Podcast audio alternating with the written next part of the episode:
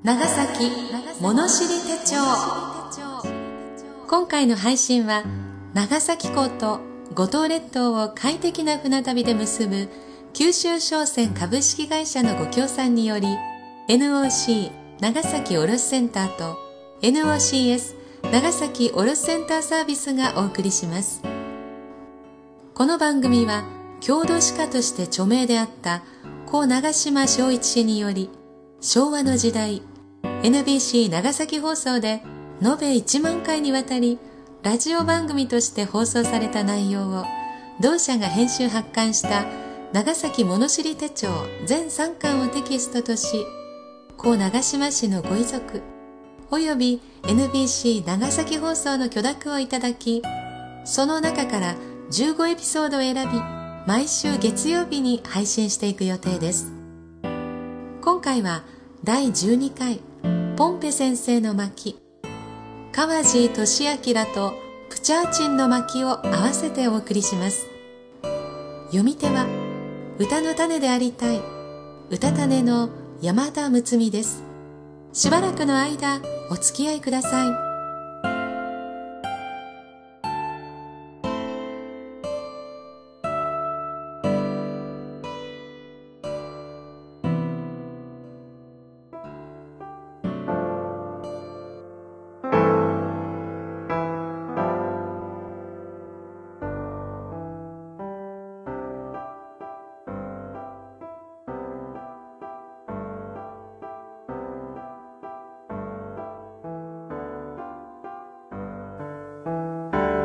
オランダ医師ポンペ先生。長崎の七不思議の一つに寺もないのに大徳寺というのがあります。お寺は確かにあったのですが明治の初めに亡くなったのです。今でも大徳寺の焼き餅は有名で明治時代の面影を残しています。大徳寺の後を通り抜けていきますと佐古小学校があります。校舎の前に火がありまして養生所跡と記しその下に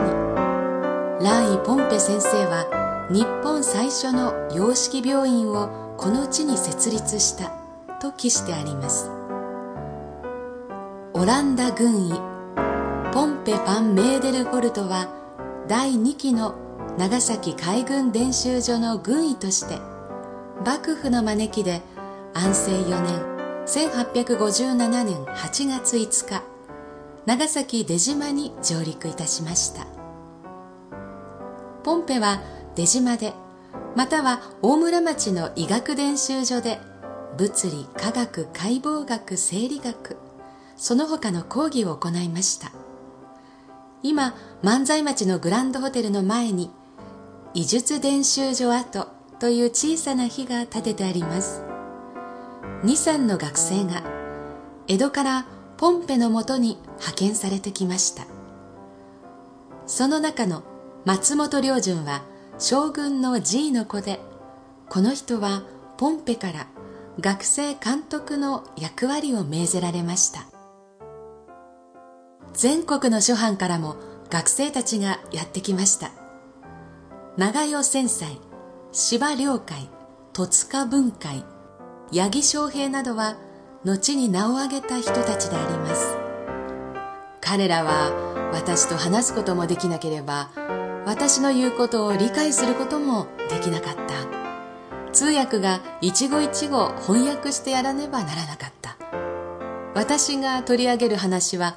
学生たちにとっても通訳にとっても全く耳新しい未知のことばかりであったのである。とポンペはその思い出の中で語っています。まず言葉に困りましたが頭のいい学生ばかりでしたから言葉の問題も次第に解消して学生たちは私がゆっくりと明瞭に話をすれば私の話すことがわかるようになってきたし私もまた長崎方言で多少の日本語を話すようになった。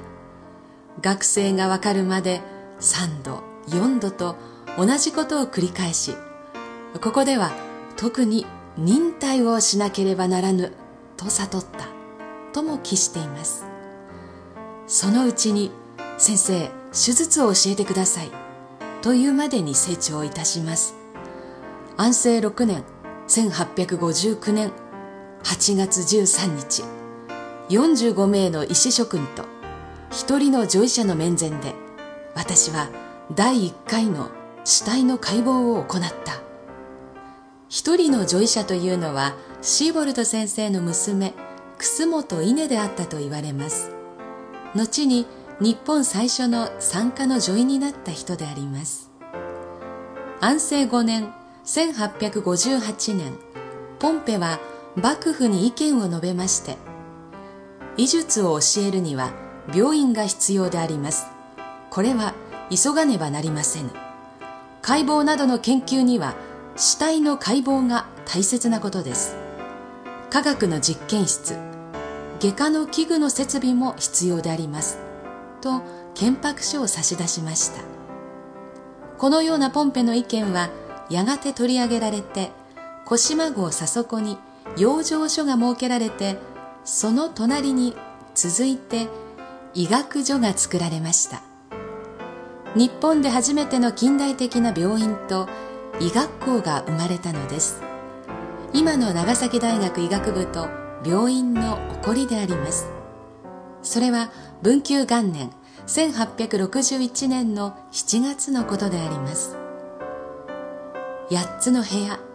各部屋には15のベッド。手術室薬品室図書室料理室浴室。患者散歩用の運動場もありました。医学所には講義室と学生宿舎がありました。8月17日に病院は開かれます。日本の国旗とオランダの国旗が高々と幕府の計らいで掲げられました。診療を求める人たちは2週間後には早くも70人に上りました。金持ちからは金を取り貧しい人は大人の証明があれば無料でありました。文久2年1862年9月10日ポンペは目的を十分に果たして日本を去ったのであります。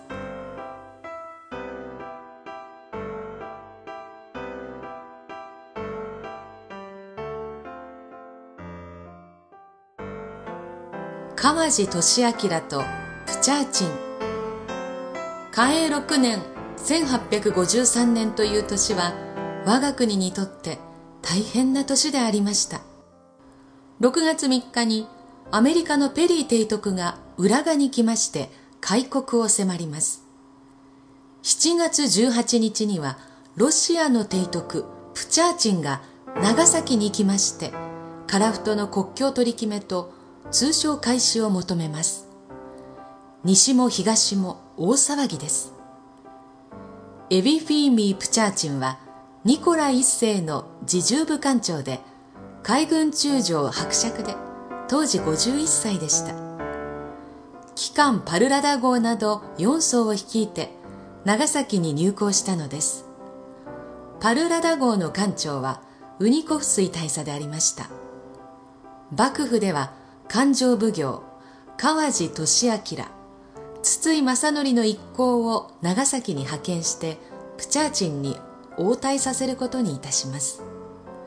水戸藩主徳川成明は幕府の係参与でしたが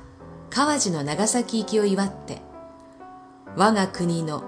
千島の果ては絵ぞ知らぬさりとてよそに君は取らすなの歌を送りました川路は、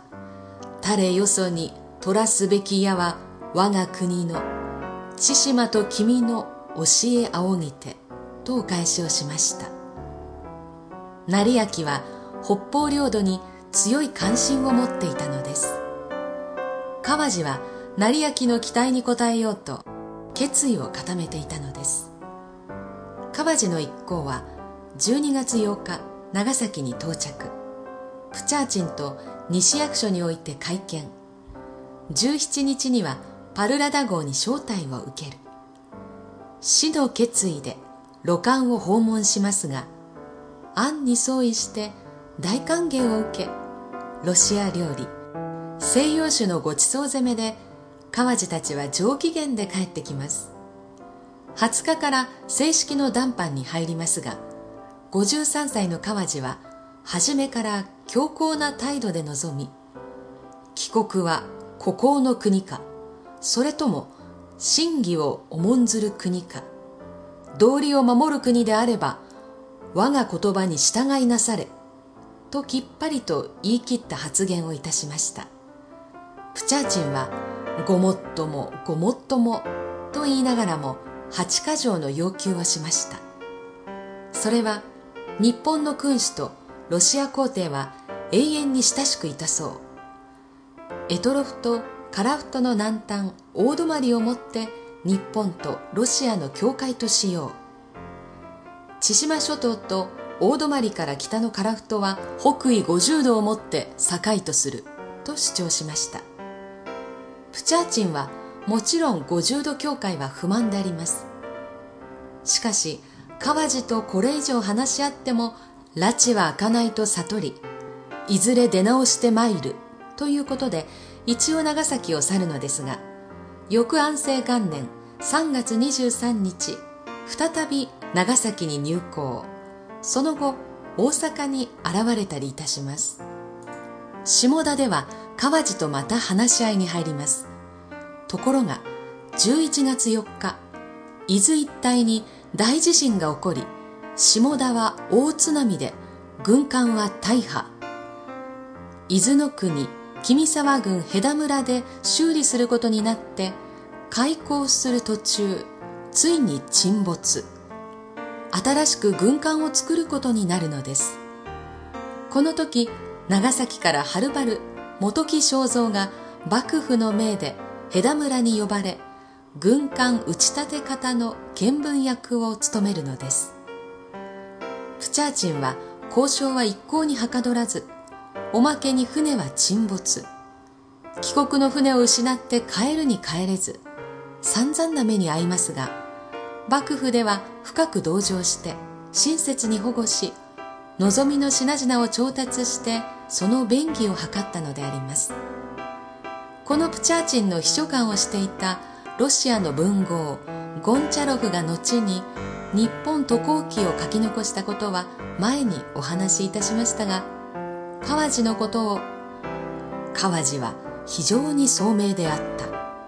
交渉の際にも反対意見を堂々と理路整然と述べるにはほとほと感心した。民族や服装が異なっていても聡明な人はどこにあっても聡明であると褒めたたえているのです。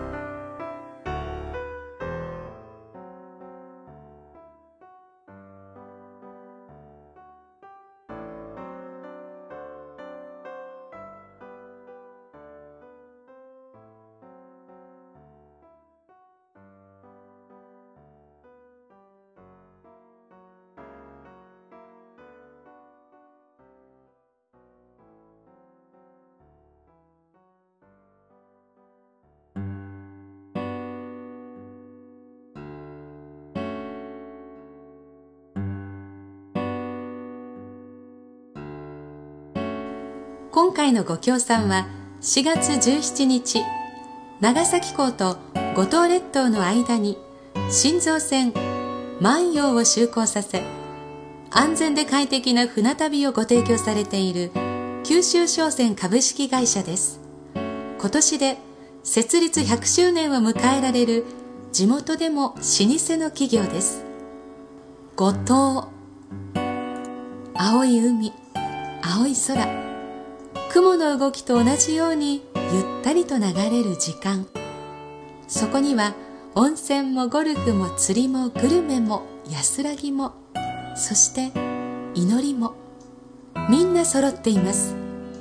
ぜひ五島へお越しください。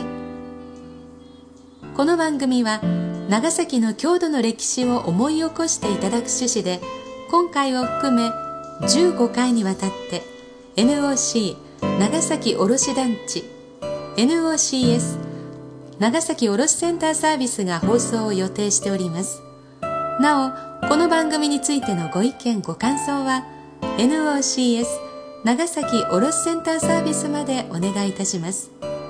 サイトクーミンで長崎物知り手帳に関するクイズ形式のアンケートを楽しいプレゼントをご用意して適宜実施しております。ホームページ上の QR コードを携帯電話または iPhone などのスマートフォンで読み込みご回答ください。会員登録が必要な場合もあります。よろしくお願いいたします。次回はまたまた幕末。おなじみのトーマス・グラバーの巻をお送りします。お楽しみに。なお朗読本文には差別的または差別的と取られかねない部分を含むこともありますが著者には差別を助長する意図はなく内容が歴史的事象であることや著作された時期の状況やまた著者が個人であることを勘案し原作のまま朗読しております。ご了承ください。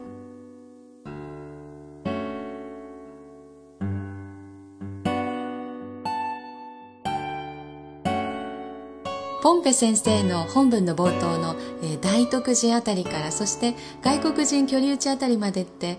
赤レンガの倉庫があったりそれからオランダ坂があったりと港町ならではの潮風を海の風を楽しみながらお土産屋さんを覗いたりとゆったりと散策できるところなんですけれど最近ご夫婦で散策される姿をよく見かけます。そういう年代に目がいくんですよね。余計な言葉が会話はなんかいらないようで案内板を読んだり写真を撮ったりとなんかそれだけで十分こう存在がお二人の存在が成り立っているといういい表情のご夫婦をよくお見かけします。そして、えー、川地俊明とプチャーチン。川地俊明私は知らなかったんですけれども今とっても惹かれている人物の一人でファンなんですよね、えー、いろいろ調べて本も取り寄せたりしてるんですけど、えー、そして調べていくうちにあのお孫さんが「星の世界」という歌皆さんご存知でしょうか？小学校で私たちなんか習ったと思うんですけど「輝く夜空の星の光よ」かな？ラララララララ賛美歌に合わせて歌いましたよね。でその最後の一行がとっても印象的なんですけど「望めば不思議な星の世界よ」という一行を。これ俊明のお孫さんにあたる川地隆光という方の作品です、えー、望めば不思議な星の世界よという一行もう私忘れていたんですけどこの一行をなんだか今の私にはとっても響いてきます。望めばこう不思議な世界がどんどんと開かれていくんだな。次から次に興味が湧いてきます。それを